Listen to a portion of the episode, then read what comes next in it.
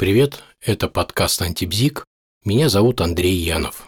И прежде всего я хочу сказать спасибо всем, кто пишет сообщения, всем, кто задает вопросы. Это очень важно и это очень приятно. И как-то вот так вот сложилось, что очень уж много пришло вопросов, так совпало, которые все про то, вот что невозможно забыть своего бывшего партнера. И я на эти все вопросы постараюсь сейчас ответить э, вот в этом выпуске, потому что, по сути дела, это не разные вопросы, это один и тот же вопрос, который, ну, просто был задан разными словами. И в самом деле не так уж и редко можно услышать истории о том, что после расставания очень сложно забыть прошлого партнера. Порой это выражается в переживании сильной душевной боли, порой в вяло тянущейся такой вот дружбе с сексуальным привкусом, порой в том, что из-за всех этих воспоминаний никак не могут начаться новые отношения. И сценарии могут быть совершенно разные. Но что здесь важно? Если уж кто-то говорит «я не могу забыть своего бывшего партнера», то тут понятно, что ключевые слова в этой фразе «не могу». Иными словами, забыть бы и хотел, но вот не получается. И здесь возникают вопросы. Почему не получается? Что мешает-то? Конечно, тут можно долго дискуссировать про то, что не не может, а просто-напросто не хочет. И, честно говоря, большинство наших «не могу», конечно же, прекрасно можно свести к «не хочу». Например, не могу позвонить другу только в трех случаях на самом деле является истинным «не могу». Это когда нет телефона, нет связи или не могу узнать номер друга. В остальных случаях речь идет просто про «не хочу». Но вернемся к «не могу забыть». И вопрос, что мешает? И первое, что приходит в голову, это любовная зависимость. Честно говоря, про это уже столько было всего сказано, что не хочется играть в заезженную пластинку. Скажу только, что зависимость – это когда я что-то хочу, но вот сам за счет собственных ресурсов это «хочу» реализовать никак не в состоянии. Если человек не хочет быть самодостаточным, добро пожаловать в зависимость. А у зависимых ой, как часто появляются различные страхи, тревога и, главное, боль после расставания.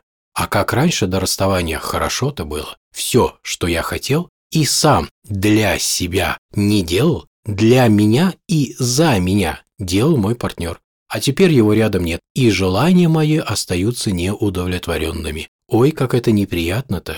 С ним я был полноценным человеком, а без него никто. Ведь он был часть меня, и сейчас этой части нет.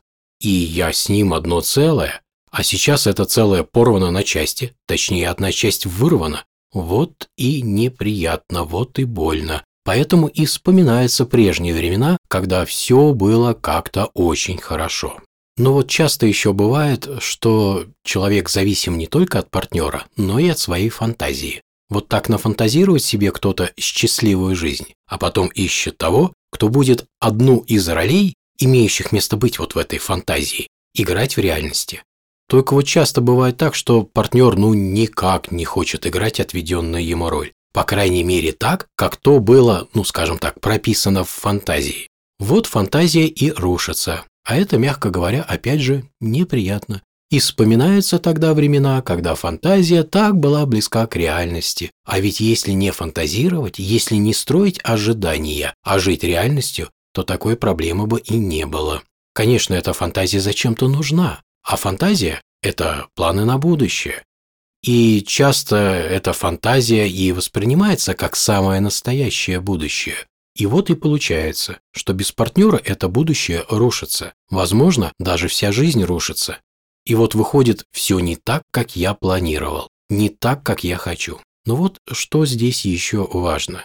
Желать то, что не зависит от себя, ну, согласитесь, глупо. А будет человек играть роль, которая отведена ему в фантазии, или не будет? Ну, никак не зависит от фантазирующего. Вот в чем корень проблемы. И еще приходилось на практике сталкиваться со случаями, когда один из партнеров обслуживал самооценку другого. То есть самооценка одного партнера тем или иным образом зависела от присутствия рядом другого. Порой можно услышать такое рассуждение. Он, ну или она, такой великолепный, за ним очередь стоит, и он со мной, он выбрал меня, значит, я чего-то стою.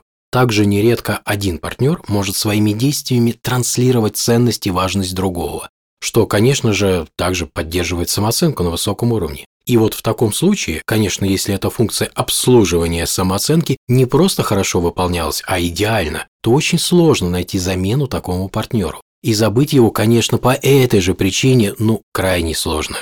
Я, честно говоря, вообще не понимаю, зачем нужна человеку самооценка.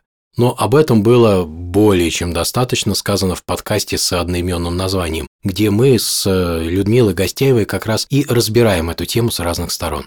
И также нередко и случается такой вариант, когда невозможно забыть прошлого партнера, потому что он, как часто выражается, такой вот уникальный. И вот что тут интересно. В чем же его уникальность? И обычно, как показывает практика, выясняется, что уникальность заключается в том, что с ним получилось построить отношения. А вот с другими не получается. Вот так он любопытно устроен, что именно с ним шестерни вошли в зацепление, а с другими этого ну, не происходит. Иными словами, сам настолько уникален, что контакты у него выстраиваются исключительно столько с такими же уникальными людьми. Другими словами, не умеет он строить отношения. Или познакомиться по той или иной причине ему крайне сложно. Или и вовсе не получается. А вот прошлый партнер был как-то ну вот так уникально устроен, что с ним все получилось, с ним все вышло. И вот все это так или иначе осознавая и переживая, конечно, волей-неволей будешь вспоминать того уникального партнера, с которым, ну вот, отношения сложились. Ведь когда это еще представится такая возможность познакомиться еще с кем-нибудь? Ну, совершенно не ясно. Точнее, ясно, что это будет не скоро. Вот и невозможно забыть прошлого партнера. И нередко можно услышать еще такую точку зрения.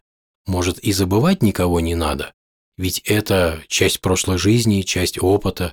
Может быть, просто нужно сделать выводы из этого опыта, понять, что было не так, понять свои ошибки и больше их не повторять. Может быть, такие навязчивые воспоминания и служат неким предупредительным сигналом, такой вот своеобразной сигнализацией, которая говорит «Эй, товарищ, поумней!» Ведь умный тот, кто не совершает одной и той же ошибки дважды. Так может, эти воспоминания как раз и хотят указать на допущенную ошибку? Возможно. Но, увы, в реальности все же речь, скорее всего, идет про элементарную зависимость. Увы. А что с ней делать, понятно. Научиться решать все свои задачи самостоятельно. Это единственный рецепт. Вот, собственно говоря, у меня такой вот ответ на коллективно заданный вопрос «Не могу забыть своего бывшего партнера, что мне делать?» Становиться самодостаточным. И поверьте, несмотря на то, что это, конечно же, потребует усилий, это вовсе не сложно. Надо только захотеть. А вот чтобы захотеть, нужно взвесить, где больше выигрыш от того, что я становлюсь зависимым, потому что, несомненно, на этой чаше весов будет огромная гиря с выгодами от этого положения. Или все же перевесит другая чаша, на которой будет гиря с теми преимуществами, которые человек получит, если он станет по-настоящему независимым и самодостаточным. Собственно говоря, на этом есть желание завершить данный выпуск. Всем всего хорошего, всем пока.